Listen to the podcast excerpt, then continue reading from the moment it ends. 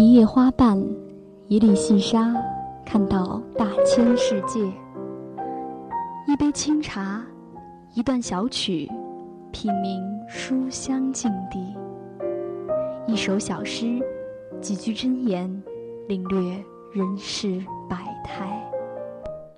选择自己喜欢的，喜欢自己选择的。相关阅读，阅读相关，让声音更好听，让耳朵更乐意。选择读书吧，一起读书吧。Are you ready? Let's go.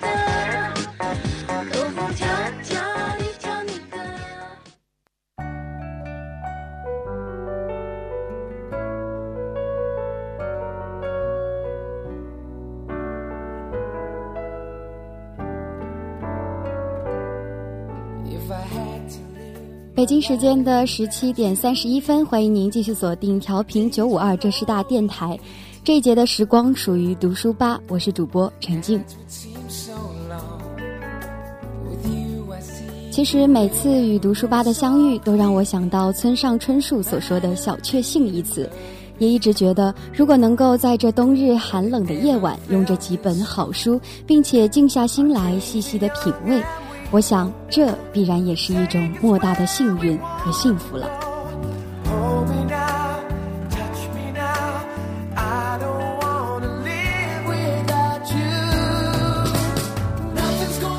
本期的读书吧呢，依旧为大家准备了三个板块的内容。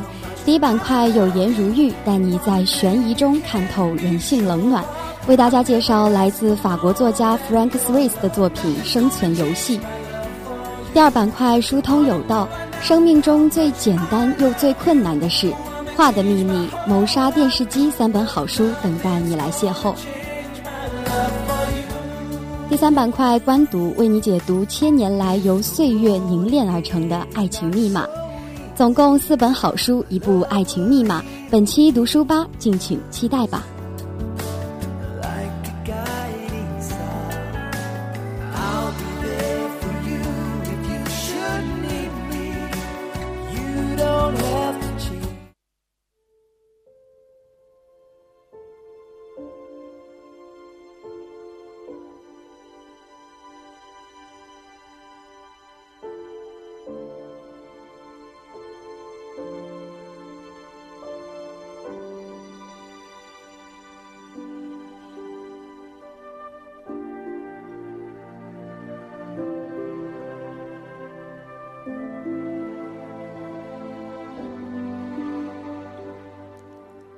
今天第一个板块有颜如玉，有颜如玉玉玲珑，一看便知。本期为大家介绍的是来自法国作家 Frank s r i s 的作品《生存游戏》，由湖南文艺出版社出版。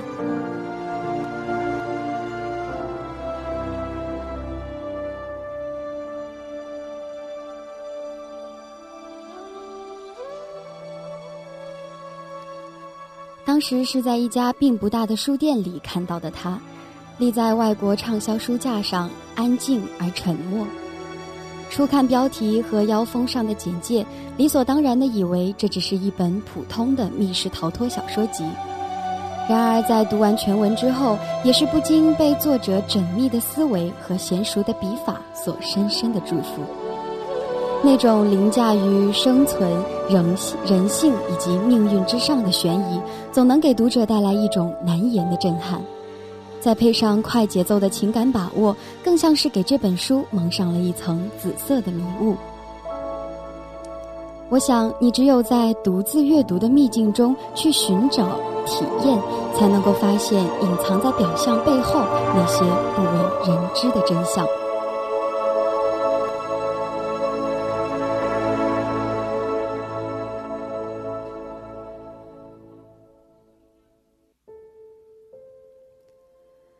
作者 Frank s r i s 是一个熟悉各种新技术、新技术的天才作家。他从小感受到法国北部阴冷的一面，于是呢，开始将社会问题加上有力的故事线，写成悬疑推理和惊悚小说。在他的笔下，故事中的角色都是无法摆脱梦魇的普通人，而 s r i s 的独特艺术就在于解析梦魇中每一个缓慢的步骤。深谙此道的他曾经这样自述：“我想展示的是人类的意识可以变得多么荒谬和危险。”因此，他的情节设计非常吸引人，同时他也是一位营造惊悚悬疑气氛的大师。在细致的描写当中，他能够将看似漫不经心的事情带你走入那最深不可测的谷底。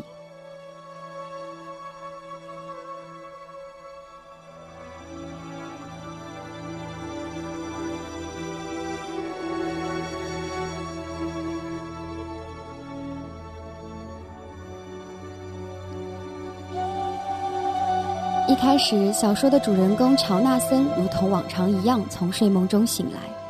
然而惊骇的是，他发现自己与两个陌生男人、一具尸体共同置身于一个寒冷的地洞之中。而伴随他的，仅有那只凶恶而忠诚的名叫伯克的狗。三个人的身上还分别被贴上了“谁是骗子”“谁是小偷”“谁是凶手”三个标签。究竟是谁主导了这场游戏？在一个复杂又陌生的环境里，真相扑朔迷离。我想，这也许就是切合书名的一种生存游戏了。那就是当生命进入倒计时，人们的道德开始沦丧，因为在这种强烈的求生欲望趋势下，三个人之间免不了会自相残杀，会适者生存。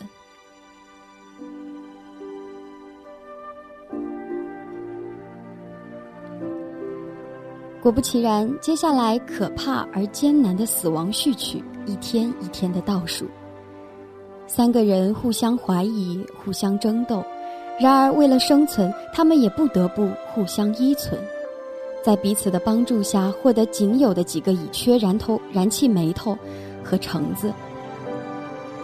当阿拉伯小伙子双脚冻伤时，戴着面具的大个子米歇尔为他制作了保暖的皮袜。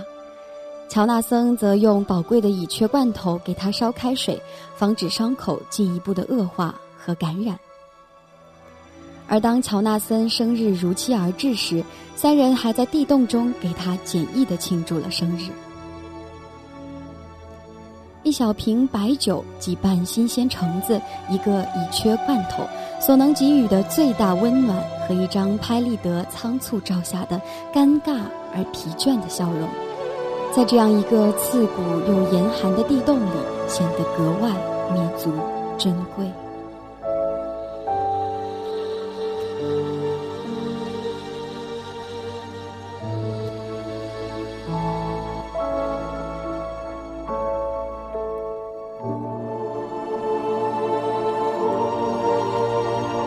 小说是一种缓慢却紧张的气氛向前推进的。你能够看到这三个人在面临绝境时候的心理变化。曾经的铁汉，曾经无所畏惧的不良少年，在生存的挑战下，在一日日降临的绝望当中，开始变得暴躁、脆弱又不受控制。他们有的时候会在这个洞中发现新的物资、新的线索，甚至也会出现一些新的状况。然而，这些都无法使他们摆脱困境。相反的，这些只会使他们更加疯狂，更加的在绝望当中被逼上绝路而已。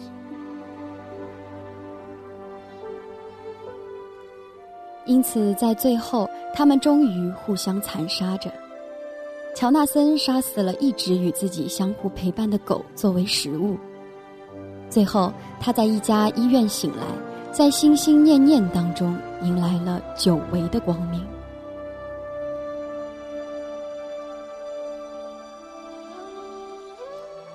如果故事到这里都就结束的话，这不过是一份极力渲染恐怖氛围的密室逃脱小说。虽然也已经有可以为之称道之处，却远远不够精彩，不够令读者叹为观止。所以作者才不会仅仅满足于此。在结尾处，他埋了一个巨大无比的彩蛋。正如 Threes 本人所言，这部小说只有一个结局。而且它并不是我们想象的那样。人物的性格反转和面具男精心安排的复仇计划令人拍手称奇。一假一真的现实竟然和主人公乔纳森的个人臆想惊奇的重叠。原来啊，前文所有看似简单又重复的描写，都是一笔极为重要的伏笔。读到这里，我想你也一定和我一样，又再次为作者严谨而缜密的态度所折服了吧。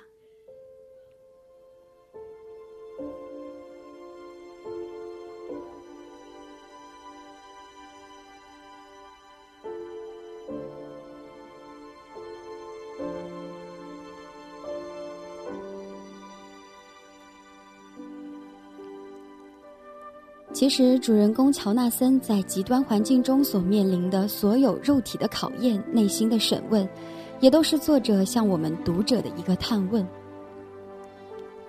在同样的环境里，你会怎么抉择呢？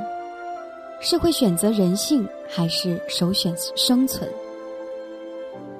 在地洞里生存的经历，也许是一个真实的故事。当然，也可能只是主人公乔纳森在极度恐惧和愧疚当中所产生的一种虚幻臆想。但是无论如何，这个故事都在告诉着我们：真相永远不能被掩盖，永远不要想着可以带着秘密而死去。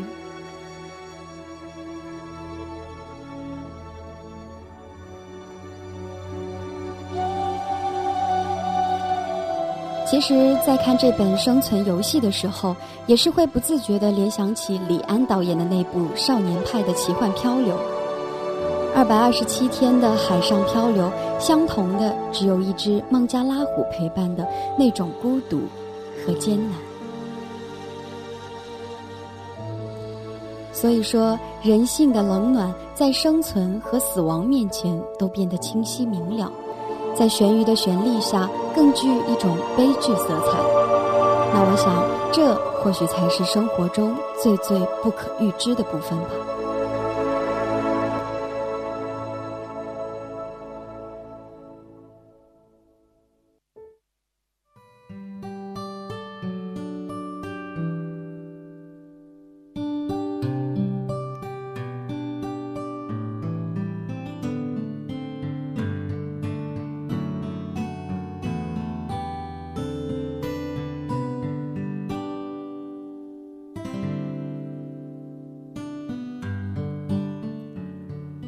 到今天的第二个板块“疏通有道”，各类新书铺晒小路上，尽情期待吧。本期“疏通有道”带给大家的第一本好书就是《生命中最简单又最困难的事》，是由作者大卫·福斯特·华莱士写的，由龙燕、马磊翻译，由北京时代华文书局出版社出版。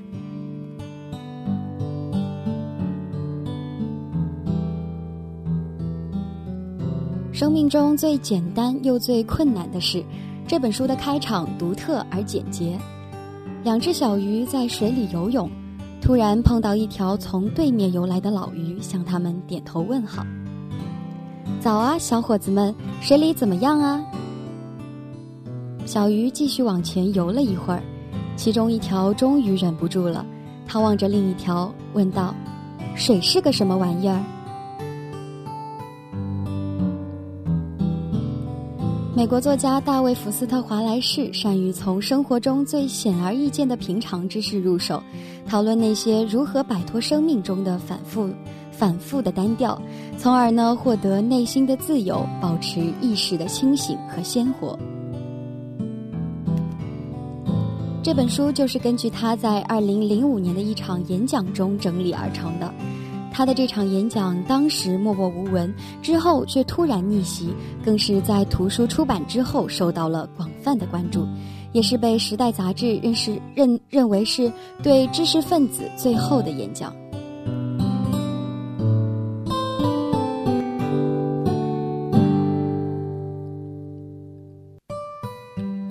不过遗憾的是，这位天才作家却在三年后因为严重的抑郁症选择了自杀。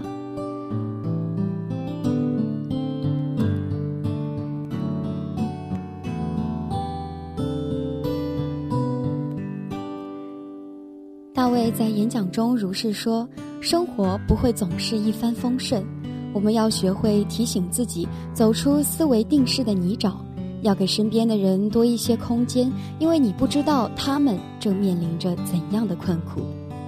但是，什么才是真正重要的自由呢？书中是这样解释的：真正重要的自由，意味着专注、自觉、自律、不懈努力。”以及真诚的关怀他人，并且每天都以无数琐琐碎、微小而乏味的方式，一次又一次的为他人牺牲和奉献。如果你依靠这本书从日复一日的繁琐无聊中得以脱身，那么你就已经看到了生命的自由了。它悠然而长远，每时每刻都在净化着生活。而我想，如果你真正做到了，那便是对大卫最大的认可和崇敬了。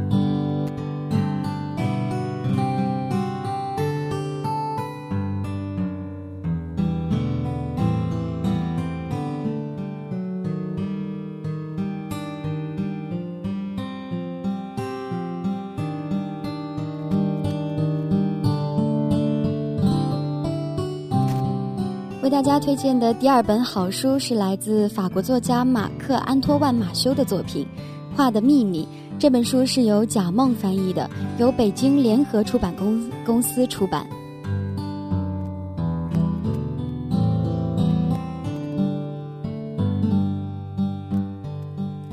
画的秘密》是一部罕见的结合了拼贴、镜像、3D 等叙事手法的实验型漫画作品。他的作品，他的作者马克·安托万·马修是欧洲漫画界最具实验性的概念性奇才。他的作品布局严谨，线条极简，用色冷静，画风独特，而且他还擅长营造硕大的叙事迷宫，挑战作者的逻辑和情感。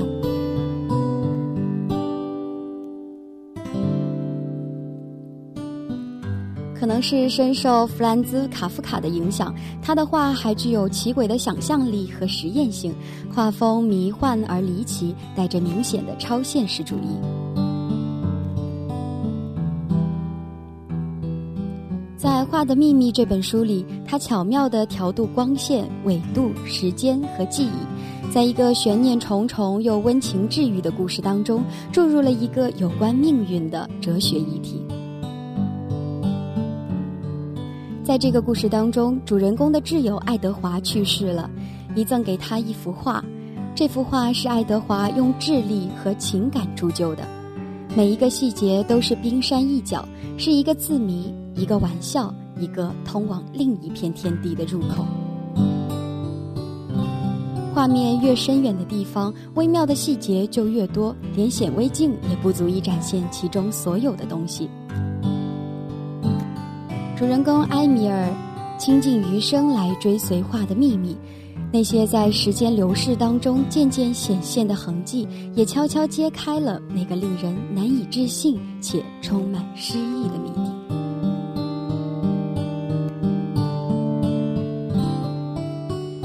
这是一本关于友情的疗伤图像小说，直击人内心最为隐秘的情感。当然，它也是一部追寻艺术的纸上悬疑电影，揭示着命运宇宙中奇诡的真相。就让我们一起跟随主人公的脚步，探索关于生命和友谊的真谛吧。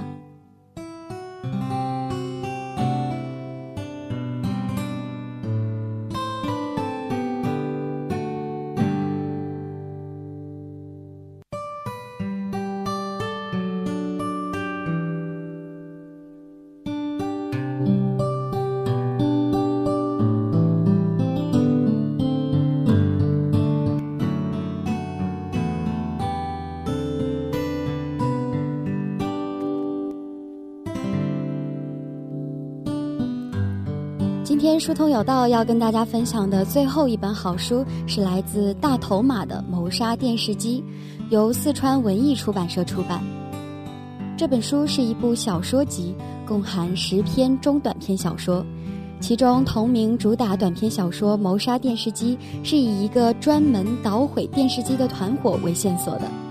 讲述了一个反对主流娱乐文化的小人物的一段传奇经历。倾尽积蓄的主人公为爱看电视的女友买来了一台全新智能电视，然而呢，他却被三个神秘闯入的男人所残忍的毁坏了。目睹一切的主人公将这一事实说出的时候，却没有人愿意相信他。究竟是谁做的？为什么要这么做？为了搞清楚这一切，无奈而愤慨的主人公独自踏上了索赔之路。却不知道有一场狂欢式的结结局正在等待他的到来。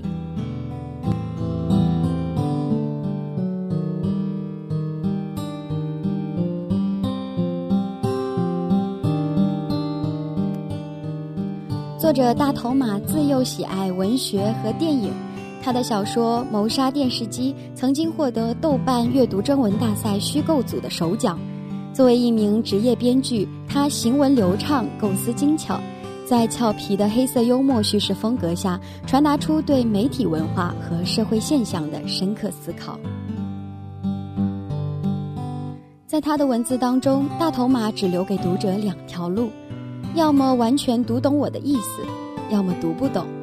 在表现上分别对应笑出声来与合上书本。他似乎是在运用和剧中人物所所说的台词“我们砸电视只是因为讨厌电视”而一脉相承的逻辑。他写这个小说本不想有什么深刻的意义，可以被支持者和反对者所借用。既然这都是人人都知道的俗套典型，他就用这个俗套来达成自己的目的，以俗套来演绎精彩的生活。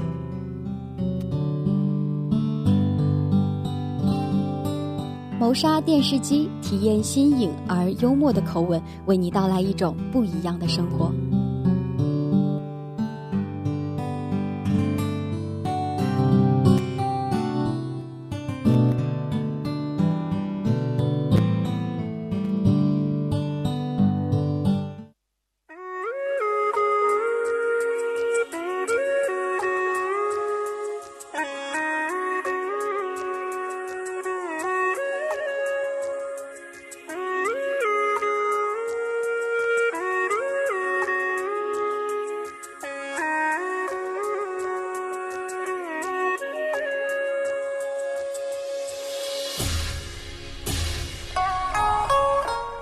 来到今天读书吧的最后一个板块——观读，有关于阅读，不止于读书。今天和大家分享的书讯是一部由千年来的岁月凝铸而成的爱情密码——坡崖歌书。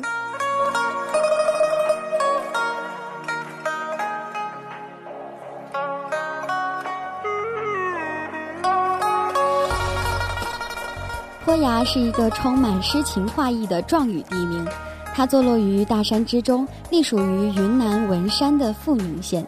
在这里，歌伴人生是人们日常生活的一个真实写照；而对那些憧憬着爱情的青年男女们，歌声更是他们追求爱情和抒发情感的工具。经过了千百年的磨砺，一首首体现着细腻如丝、柔情似水的情歌，在这个小村世代相传着。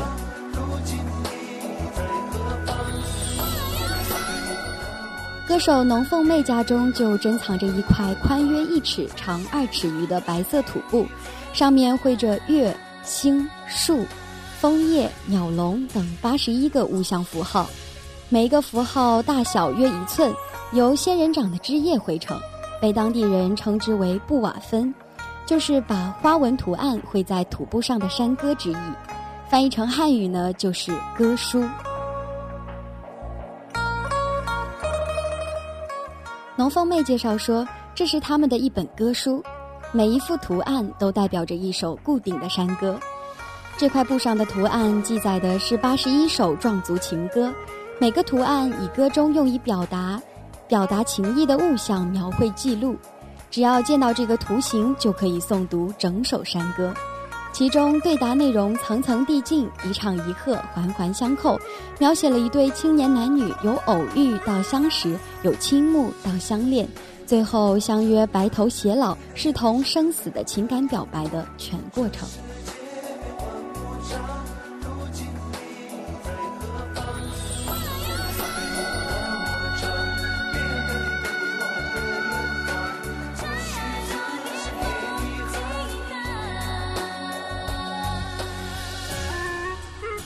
这样独特的歌书承载的是一个民族悠悠的传统与风情，同时它在文化领域也占有不可比拟的重要地位。当然啦，它的风格形式和表现手法与《诗经》相比，也可以说是异曲同工，毫不逊色的。说到这里呢，陈静也是不禁畅想：若是能把每个民族的文化艺术都记录下来，那将会是一本怎样宏大的史诗级史诗级巨作呢？因此，对于我们来说，在当代的社会，继承和发扬传统文化都是尤为重要的。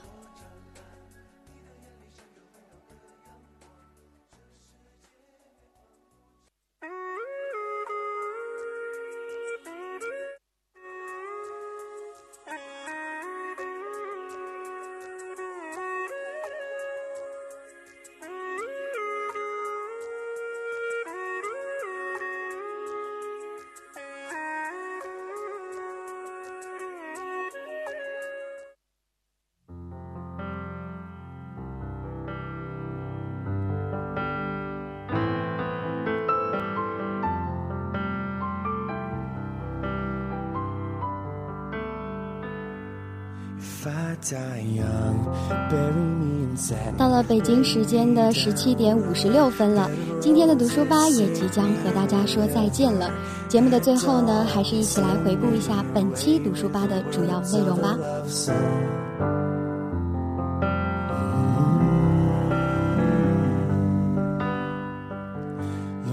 一板块有颜如玉为大家介绍了来自法国作家 Frank s r i s 的作品《生存游戏》，带你在悬疑中看透人性冷暖。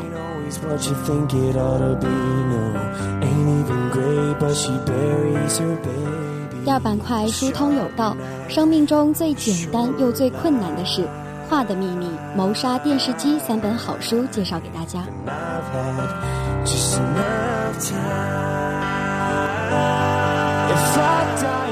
第三板块官读为大家解读了千年来由岁月凝铸而成的爱情密码——豁牙歌书。